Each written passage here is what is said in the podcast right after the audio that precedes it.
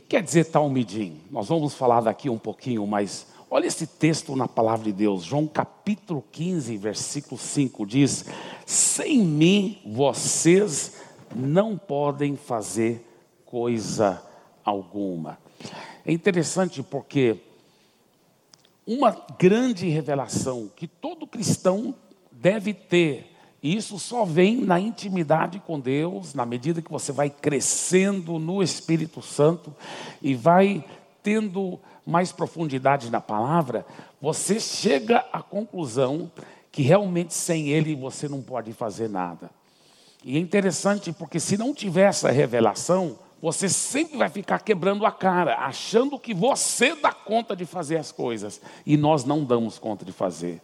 Sem Ele, nós não podemos fazer coisa alguma. Essa é uma revelação muito importante. Nós temos que ter revelação quem nós somos sem Ele. Porque sem Ele, nós não damos conta de viver a vida cristã. Nós não damos conta de sermos vitoriosos. Pode ver uma pessoa, às vezes, é muito bem sucedida numa área, mas em outra área, ela é um fracasso total. Às vezes é um milionário, mas no casamento é uma negação. Às vezes é, é, é uma pessoa até é, com muita saúde espiritual, aliás, é física, mas com pouca saúde emocional. Então, o que, que acontece? Sem mim, disse Jesus, não podeis fazer nada. Não, vocês não podem fazer nada.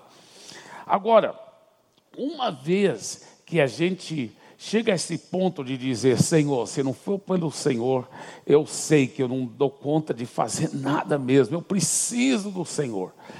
É importante, enquanto nós temos essa revelação, termos a segunda revelação, que é um, que é o outro lado da moeda, porque uma vez que você entrega a vida a Jesus, agora a realidade não é que você está sem Ele, a realidade é que você está com Ele, e Ele mora dentro de você.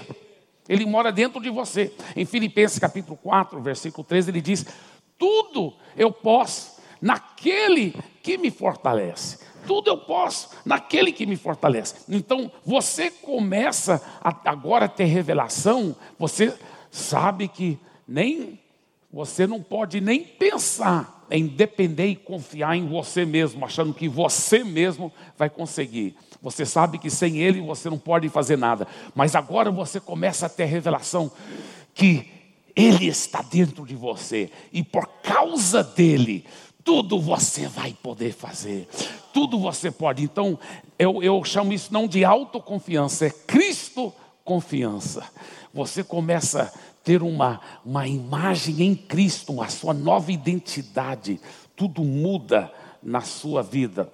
Agora, o maligno tem enganado tantos cristãos para que eles não acreditem realmente em quem eles são em Cristo. Mas um dos grandes segredos para você ser um discípulo de Jesus. Um discípulo quer dizer seguidor de Jesus. Para você ser um discípulo de Jesus. Para você também ajudar alcançar outras pessoas para Jesus. Fazer discípulos de Jesus. Porque a nossa causa, nossa missão é fazer discípulos das nações. É ver todas, todas as pessoas da terra conhecendo Jesus e seguindo Jesus fazer discípulos das nações, mas para você poder ser um discípulo de Jesus e discipular outras pessoas, é importante demais você saber como Deus olha para você. Deus acredita em você. Deus acredita em você. Deus acredita que você, com Ele, é a maioria. Que você, com Ele morando dentro de você, você tudo pode mesmo naquele que te fortalece. Deus acredita em você. Diga, por favor, em voz alta: Deus acredita em mim. Agora, vamos ver como os judeus do primeiro século, né, ou na época de Jesus, praticavam o discipulado. Interessante isso aqui, como os judeus, na época de Jesus, é, quando ele foi criado, eles praticavam o discipulado. Nós esquecemos muitas vezes que o Jesus era um judeu. E ele foi criado num contexto de judeus. e de judeus ortodoxos daquela época, tá certo? O que, os judeus realmente estudavam profundamente a Bíblia e, e eles tinham como de uma forma super sagrada os primeiros cinco livros. Claro que a Bíblia dos judeus é o que nós chamamos hoje o Velho Testamento. Mas os primeiros cinco livros para eles era super, super sagrado, porque eles acreditavam que, e, e, que, e é o que a palavra de Deus mostra, é que Deus realmente deu aquilo para Moisés de uma forma sobrenatural, milagrosa. É a Torá que eles chamavam, né? Que é o Pentateuco, também outro nome para a Torá, que são os primeiros cinco livros da Bíblia: Gênesis, Êxodo, Levítico, Números e Deuteronômio. Esses primeiros cinco livros da Bíblia compõem uma grande parte da Bíblia, porque são livros muito grandes. E interessante que no, o historiador judeu do primeiro século, o Joséfo, ele disse: acima de tudo, nós nos orgulhamos da educação das nossas crianças, porque as crianças, especialmente os meninos, eles eram educados muito profundamente pelos judeus. O primeiro estádio de educação se chamava Bet Sefer. Bet Sefer. E deixa eu só explicar. O que quer dizer Talmidim? Então, Talmidim é um nome para discípulos no hebraico. Tá? Então, a forma que, o que eles chamavam seus discípulos, eles chamavam seus Talmidim, porque Talmidim, na realidade, está no plural no hebraico. Um discípulo é Talmid, Talmid. E, então, os estudos religiosos chamavam-se Talmud, mas um discípulo era Talmid, e os discípulos, plural, era Talmidim, tá certo? Então, o primeiro estádio de educação se chamava Bet Sefer. Bet Sefer quer dizer casa do livro, casa do livro. Esse primeiro estágio foi, era dado às crianças de 6 a 10 anos de idade na sinagoga local. Então, o rabino da sinagoga local, ele era o homem mais respeitado naquela comunidade local. Ele era o homem mais respeitado. E ele que educava os meninos de 6 a 10 anos de idade. Eles iam lá para a sinagoga, e quando as, as crianças chegavam lá, ele ia para o que eles chamavam a arca da Torá. A arca da Torá era um recipiente muito bonito, como se fosse um, um baú pequeno. Ele abria aquela caixa e ele tirava cuidadosamente aqueles rolos, aqueles pergaminhos do, da Torá. E ele usava a própria Bíblia, a Torá, os primeiros cinco livros da Bíblia, para educar aqueles meninos. Isso é de seis até os dez anos de idade. Você sabe que a maioria daqueles meninos, ao chegar aos dez anos de idade, já sabiam todos aqueles cinco livros de cor, totalmente memorizados. Eu vou te falar, não sei se você já leu aqueles livros, mas até para ler é profundo, não é tão fácil. Mas eles sabiam de cor todos aqueles primeiros cinco livros. Agora, o segundo estádio era somente para os alunos que se destacavam. Os alunos que não se destacavam voltavam para sua casa e continuavam recebendo educação pelos seus pais, os seus pais que educavam aqueles alunos. Mas aqueles alunos que se destacavam podiam então é, ir para o próximo estágio, com 10 anos de idade. Como eu disse, os outros não, já voltavam para casa e não estudavam mais, exceto estudavam com seus pais dos 10 anos de idade em diante. Mas aqueles que destacavam, eles é, eles iam para o próximo estágio. O próximo estágio chamava-se Bet Talmud. Bet Talmud, que quer dizer casa de aprender. E esse estágio era de 10 aos 14 anos de idade. E aqui a maioria deles aprendiam agora todo o Velho Testamento de cor. Todo o Velho Testamento de cor. Imagina, decorado todo o Velho Testamento, até os 14 anos de idade. Agora, o terceiro estágio era somente para os melhores dos melhores. Eram muito poucos que iam para o próximo estágio, depois dos 14 anos de idade. A grande maioria voltava para casa.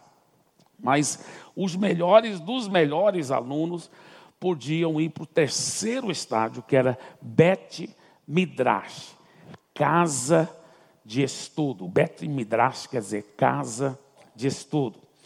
Agora, esse terceiro estágio não era com o rabino local mais, era com um dos rabinos famosos de Israel. Então, esse terceiro estádio, que era o estádio oficialmente dos Talmidim, dos discípulos. Então, como que ele podia passar para ir para o terceiro estádio? Ele procurava um dos rabinos famosos com quem ele acreditava muito, porque cada rabino tinha uma linha teológica um pouquinho diferente, interpretações das leis judaicas, do Velho Testamento, das passagens da Bíblia. Então, aquele rabino com quem ele se identificava, ele procurava aquele rabino. E ele falava assim para aquele rabino: Eu quero ser um dos seus talmidim.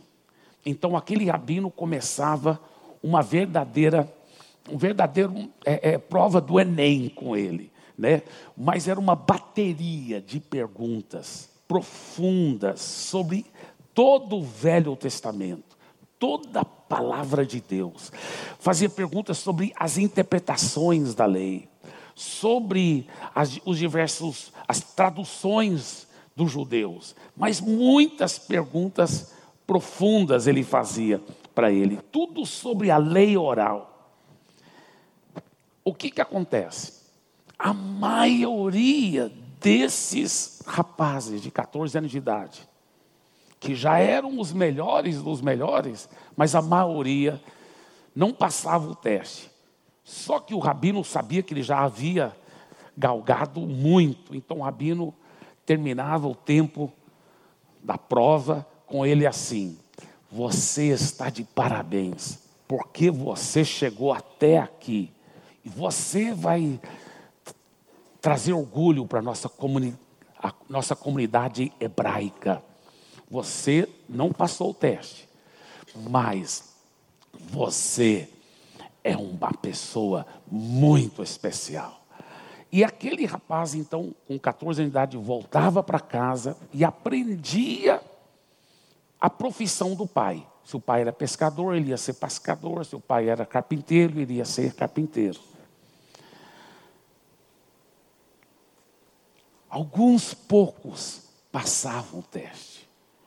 Quando eles passavam o teste, aquele rabino famoso olhava para ele e dizia assim: segue-me. Quando ele falava segue-me, era a frase que todo menino judeu mais sonhava em ouvir. Por quê? Porque todo menino judeu, o que ele mais sonhava em ser era um rabino. Era a coisa que ele mais sonhava em ser, era um rabino. Mas você nunca podia se tornar um rabino se você não era primeiramente um dos talmidim de um rabino. E, e para você se tornar um dos talmidim, um dos discípulos de um rabino, ele tinha que dizer essa frase para você. Mas uma vez que ele disse, segue-me, era o sonho realizado, porque agora ele, com 14 anos de idade, se tornou um discípulo de um rabino. E automaticamente, o que, que isso significava? Ele também ia se tornar um rabino no futuro, depois de passar o processo do discipulado. Então, aquilo era a frase que todo menino judeu sonhava em ouvir segue-me. Agora, a vida dos Talmidim era uma vida muito intensa. Muitas vezes os Talmidim, uma vez que ele recebeu essa frase segue-me, ele até mudava temporariamente, pelo menos, de casa ia morar na casa do seu mestre, na casa do rabino.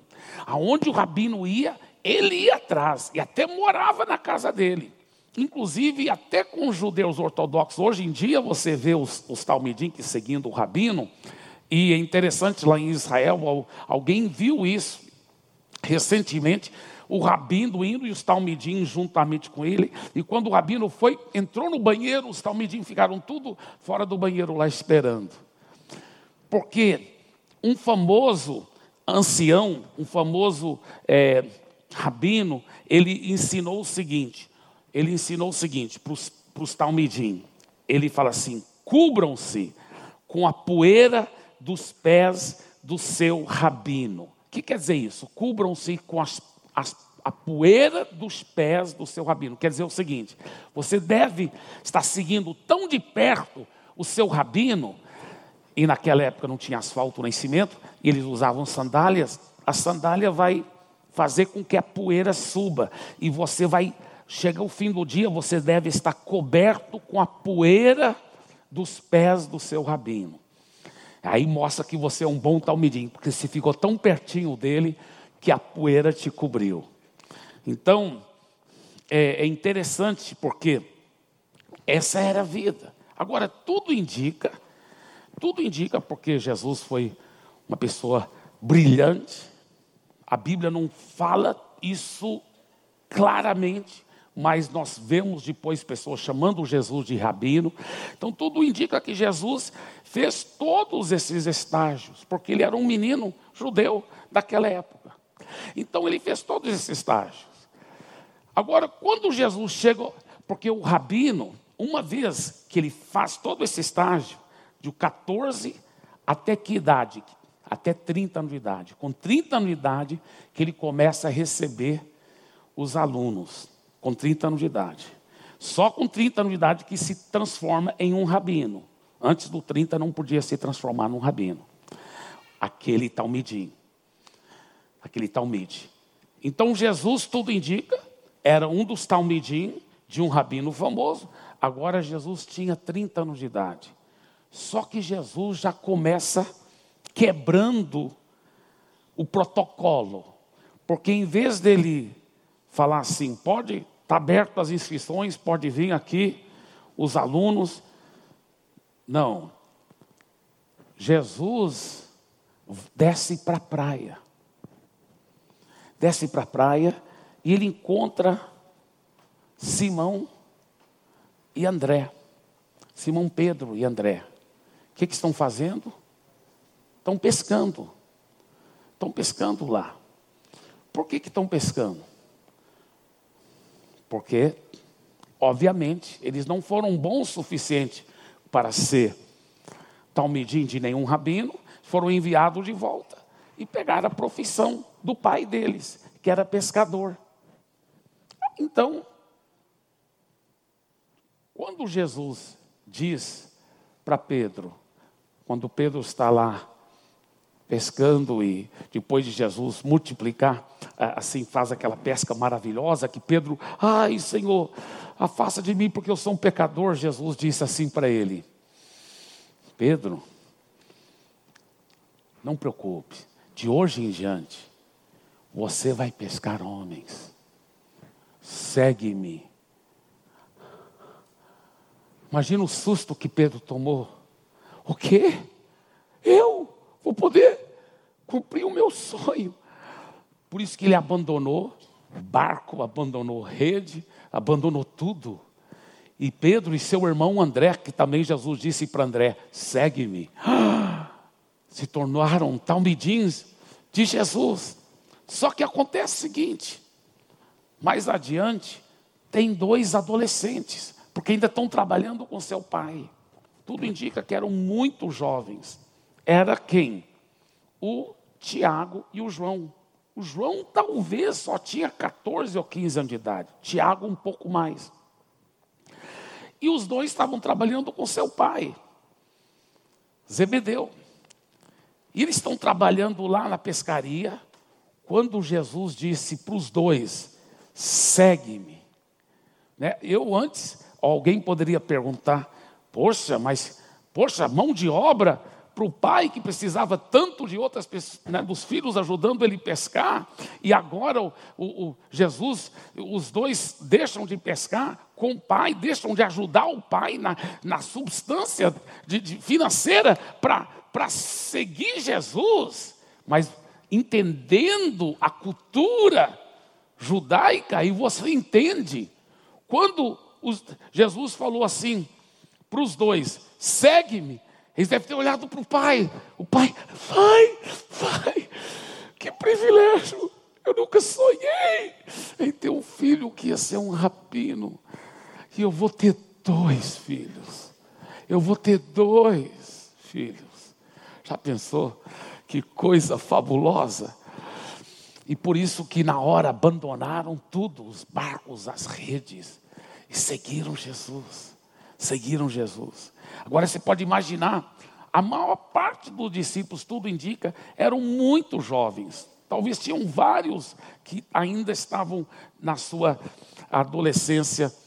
É, então, você imagina aquele, aqueles rapazes seguindo Jesus, e de repente, onde está indo o nosso rabino? Ele está indo para Cesareia de Filipe. Cesareia de Filipe, normalmente nenhum judeu de respeito iria lá, a não ser que fosse por alguma razão muito importante. Sabe por quê? Porque lá era um centro muito grande de paganismo. E os judeus não gostavam de se misturar com os pagãos. Lá em, em Cesareia de Filipe, era, era, tinha, era uma colônia romana e tinha muitos templos para os deuses falsos e muitos templos de deuses pagãos. Lá, inclusive, era o centro mundial do deus Pan. O deus Pan é a parte de cima era homem, a parte de baixo era bode.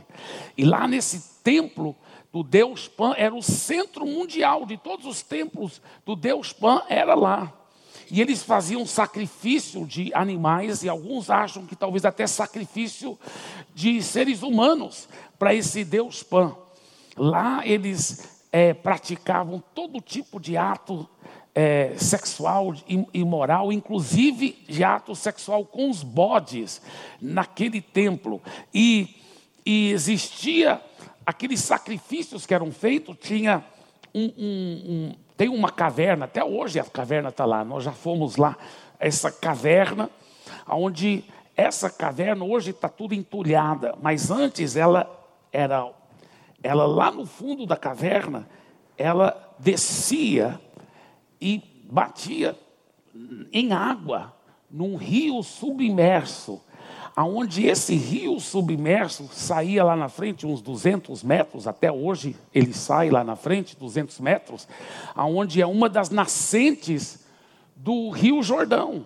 É uma das nascentes do Rio Jordão, que alimenta o Mar da Galileia, que depois se transforma no Rio Jordão de novo, indo para o Mar Morto. Então é uma das nascentes de um grande rio lá.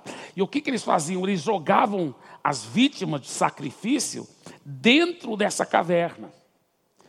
Se o sangue aparecesse lá no rio embaixo, é porque o Deus Pan não havia aceito o sacrifício. Mas se o sangue não aparecesse, é porque ele ficou feliz com sacrifício. E sabe o que eles chamavam aquela caverna? Chamavam a porta do inferno. Era chamada a porta do inferno. E foi nesse local, a Bíblia diz que foi lá em Cesareia de Filipe. Você pode imaginar os talmidim de Jesus, os discípulos de Jesus? Ele está indo para Cesareia de Filipe. Meu Deus, o que, que nossos pais vão dizer que nós estamos indo para essa cidade tão cheio de paganismo?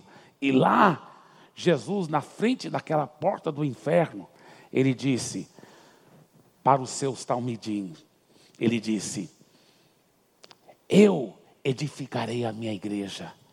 Vocês vão comigo conquistar o mundo. Nós vamos pregar esse evangelho de, de transformação para o mundo todo. E ele disse: e as portas do inferno não prevalecerão contra ela. Seja essa porta do inferno, seja outra porta do inferno, nenhuma porta do inferno vai prevalecer contra o meu evangelho poderoso, o evangelho de Jesus.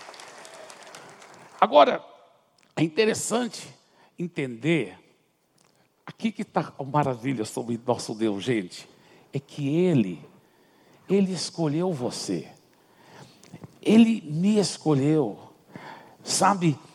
Jesus quebrou todo o protocolo, agora nós não temos que ser bons suficientes para poder ser um dos talmidim de Jesus. Não, Ele nos escolhe. Ele nos escolhe. Ele nos escolhe. Olha o que ele diz em João 15, 16. Ele disse: Vocês não me escolheram, mas eu os escolhi para irem a, e darem fruto, fruto que permanece que permaneça, e a fim de que o Pai lhes conceda o que pedirem em meu nome. Então, ele acredita em você, ele acredita que você pode alcançar os sonhos de Deus para a sua vida. Ele acredita em você. Sabe, o tempo todo que Jesus estava trabalhando com esses discípulos, porque lembre-se, eles eram os rejeitados. Eles eram rejeitados. Mas Jesus estava o tempo todo dizendo para eles: acredite, você vai conseguir. Agora, põe-se no lugar daqueles discípulos, sendo discipulado por Jesus. Ele não era só um rabino qualquer, ele era o rabino. Ele era muito superior a todos os outros rabinos.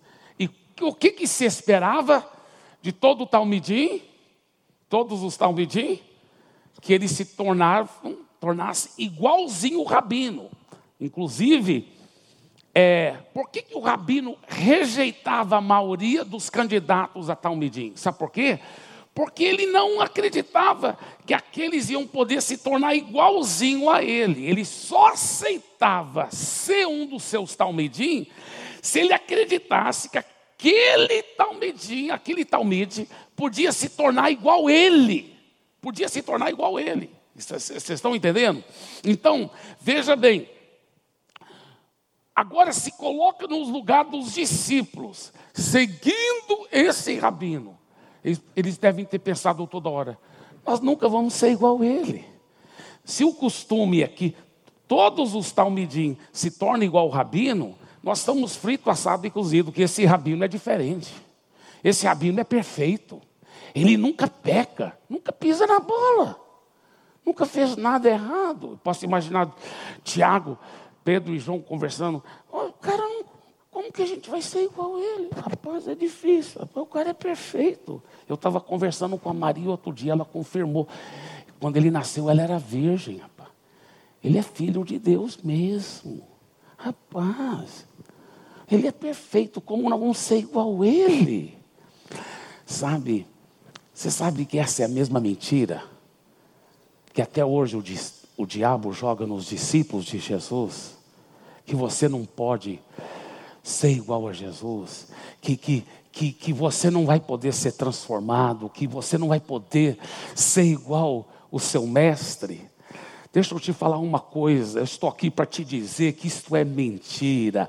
Ele acredita em você. Ele acredita em você. Aí um dia eles estão na tempestade, lá no meio do mar. A coisa está feia, está horrível. E o pior é que Jesus ficou orando lá no monte. E eles não estão com Jesus, eles estão com medo que vão morrer. E a tempestade está muito grande. Quando o dia pente, o que parecia que não podia piorar, piorou ainda mais. Eles olham de longe e veem um fantasma andando em cima da água. E começam a gritar de medo: Ah, socorro! É um fantasma! E a gente sabe que era Jesus. Ele falou: Calma, sou eu, rapaz, não é fantasma nenhum, não. Sou eu. Agora, o que, que Pedro pensa? Talmidim é para fazer igual o mestre. Tudo que o mestre faz é para fazer. Então Pedro, corretamente, fala assim: se for o senhor mesmo, o senhor meu rabino, eu sou seu talmidim. Talmidim é para fazer tudo que rabino faz. Se for o senhor mesmo, então me manda andar em cima da água também. Pode vir, anda. E Pedro, o segundo homem na história para andar em cima da água, depois de Jesus. Imagina, uau, que emoção! Por quê? Porque tudo que o mestre faz, você pode fazer. Você é um dos seus talmidim, aleluia. Aí o que, que acontece? Pedro olha para as ondas ai, e começa a afundar. Mestre, me ajuda. Jesus ajuda. Mas não, não, não critica Pedro por ter afundado antes de você também andar em cima da água. Só depois que você andar em cima da água que você pode criticar o Pedro. Agora, o que, que acontece? Jesus salva Pedro e ele diz: Homem bully. Homem bully, porque bully de café, né? Homem de pouco café. Mas. Alguns vão entender, a ficha vai cair daqui. então, homem de pouca fé. Homem de pouca fé. Agora, por que Jesus repreendeu Pedro pela falta de fé? Escuta bem. Olha, olha só na nossa mente religiosa. Pedro não teve tanta fé em Jesus e tal. Pedro teve toda, ele sabia que Jesus era poderoso, não faltou fé de Pedro em Jesus. Faltou fé de Pedro em quem Pedro era em Jesus. A, fé, a falta de fé de Pedro não foi em Jesus, foi a falta de quem ele podia ser em Cristo. Você está entendendo? Pedro não estava acreditando nele em Cristo. E esse é o problema da maioria dos cristãos. Não é falta de você ter fé em Jesus. Você sabe que Jesus pode todas as coisas. O que Deus quer que você saiba é que Ele acredita em você que você acredita nele Deus já sabe. Deus quer que você, que você saiba que Ele acredita em você. Diga, Ele acredita em mim. Nós devemos ter fé em Deus, sim. Mas melhor ainda é saber que Ele acredita em nós. Aleluia. Ele acredita em nós. Agora, Ele acredita que você pode ser como Ele é. Como Ele é. Em Romanos 8, 15, ele diz: Porque não recebeste o espírito de escravidão para viverdes outra vez atemorizado, mas recebeste o espírito de adoção, o espírito que os adota como filhos. Agora, eu li esse texto antes, fala, poxa, por que, que ele fala que nós somos filhos adotivos? Eu queria ser um filho de verdade, assim, não adotivo. Isso me incomodava. Isso me incomodava. Mas um, eu vi um, um, um homem de Deus que chama-se Larry Randolph, alguns anos atrás, explicando o contexto da cultura romana. O contexto da cultura humana. Porque, na realidade, na cultura romana, ela era cheia de escravatura. Na realidade, nunca na história do mundo houve tantos escravos quanto, como na época da, do Império Romano. Só na Itália, só na Itália, naquela península, havia 3 milhões de escravos. 3 milhões de escravos. No o imperador romano, em uma hora, em uma hora, vendeu uma cidade inteira de 50 mil pessoas como escravos para os mercadores de escravo. Em uma hora vendeu 50 mil pessoas como escravo. A lei das doze tábuas dava autoridade para os pais. É, a lei das doze tábuas era como se fosse uma constituição do Império Romano. E o Império Romano tinha muitos escravos e tinha muito aborto também. Muita gente talvez não sabe disso, mas era talvez a época que mais teve aborto. Agora, eles, essa lei das doze tábuas, ela dava autoridade para os pais poderem punir os filhos, e se necessário fosse, até punir com morte. Você fala, por que isso, Eibe? Eu vou explicar. O que, que acontece? especialmente os romanos ricos, porque o império foi crescendo, então começou a ter uma classe de cidadão romano muito rico, muito rico. E esses romanos muito ricos, os seus filhos começavam a se sentir é, é, donos da cocada preta, né? Então eles, eles, eles muitas vezes chegavam a se rebelar tanto contra os pais e até matar os pais para ficar com a herança. Vou matar logo esse velho porque eu quero ficar com tudo. Então, a lei das doze tábuas, dentro do Império Romano, eles falaram: olha, isso não pode acontecer. Não pode acontecer. Tem mais: o pai pode castigar o filho do jeito que ele quiser. E tem mais: o pai pode até deserdar o filho, se ele quiser, e dar para outro. Provérbios, você sabia que nem o imperador romano, o filho dele acabou sendo o imperador?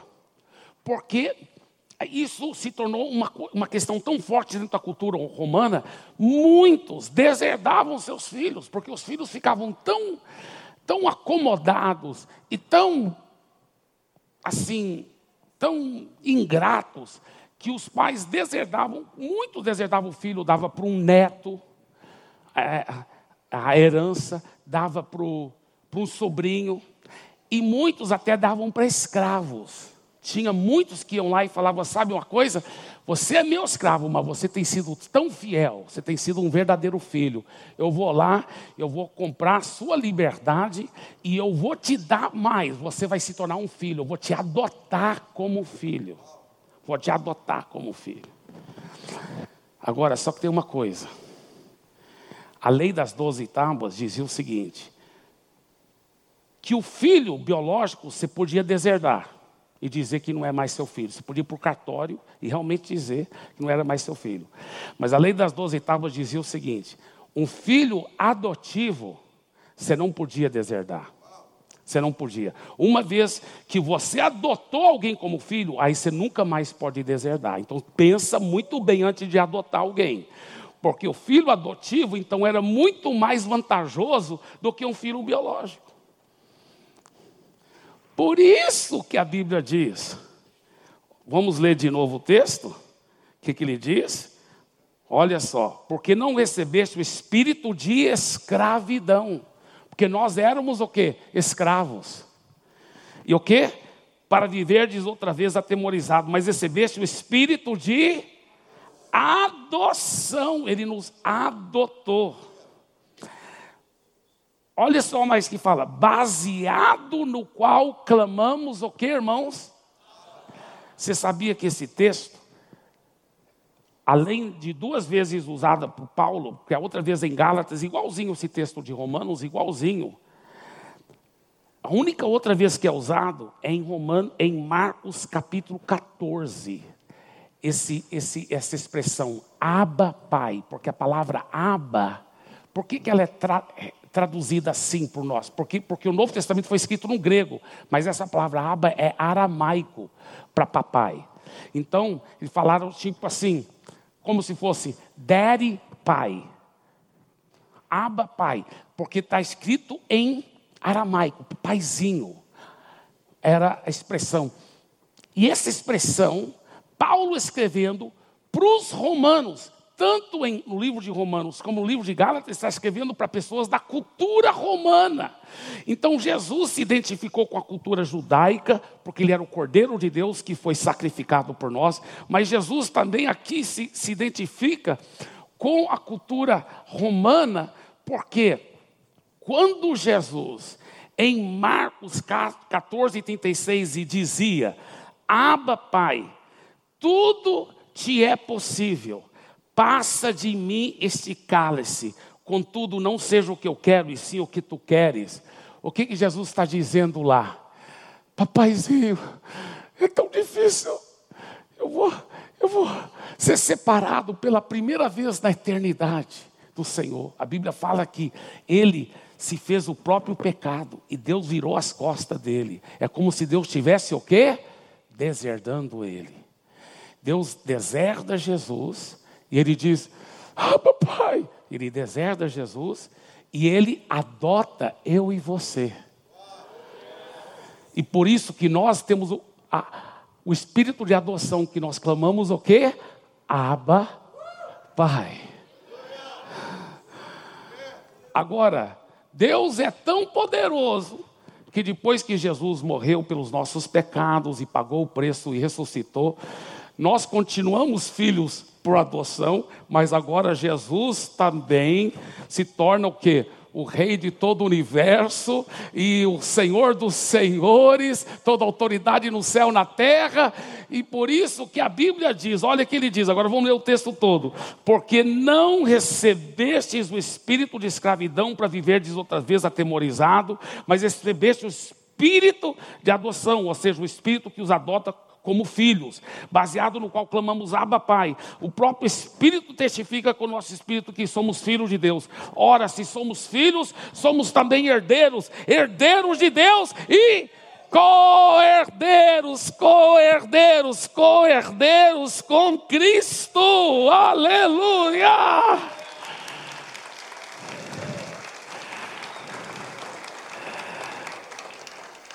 Ele acredita que você pode ser como ele. Olha que a Bíblia diz em 1 João 4,17: segundo ele é, também nós somos neste mundo. Olha que a Bíblia diz em João 14,12: Digo-lhes a verdade: aquele que crê em mim fará também as obras que tenho realizado, fará coisas ainda maiores do que essas, porque eu estou indo para o Pai.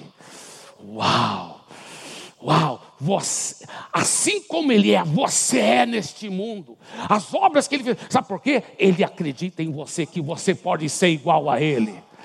Mas volta para o texto de 1 João, de novo, por favor, 4,17.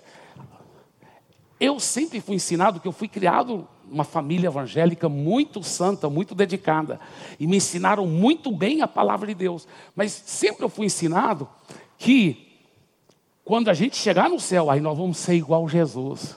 A Bíblia diz, não é quando você chegar no céu, é agora, desde que você nasceu de novo, não pelos seus méritos, mas pela graça infinita e a obra regeneradora do Espírito Santo, segundo Ele é, você já é, você já é, você já é, você já é, você já é, diga segundo Ele é, eu já sou. E só para garantir, porque alguns iam dizer, é, eu já sou, mas é no futuro, quando chegar no céu. Ele falou, nós já somos neste mundo, para todo mundo ter certeza que está falando daqui, agora, neste mundo. Diga, eu já sou, pela graça dEle, pela misericórdia dEle, como Ele, porque Ele acredita em mim. Para Jesus e para vocês, dê uma forte, forte salva de palmas.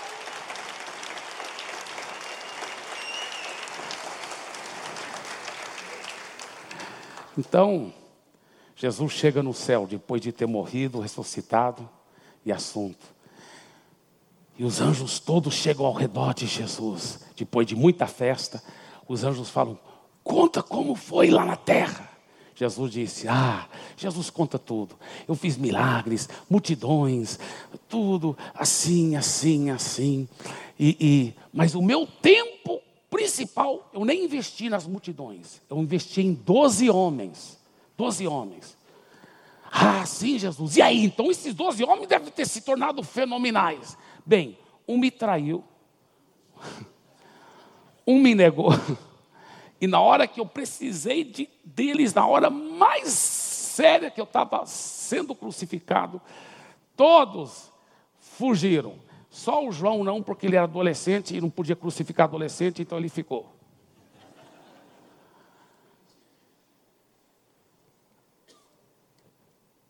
Aí houve um silêncio.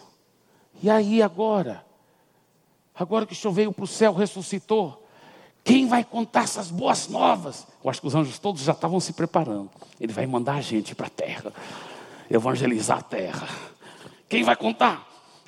Para os homens essas boas novas que o Senhor ressuscitou, venceu o mal e agora toda a terra pode ser salva.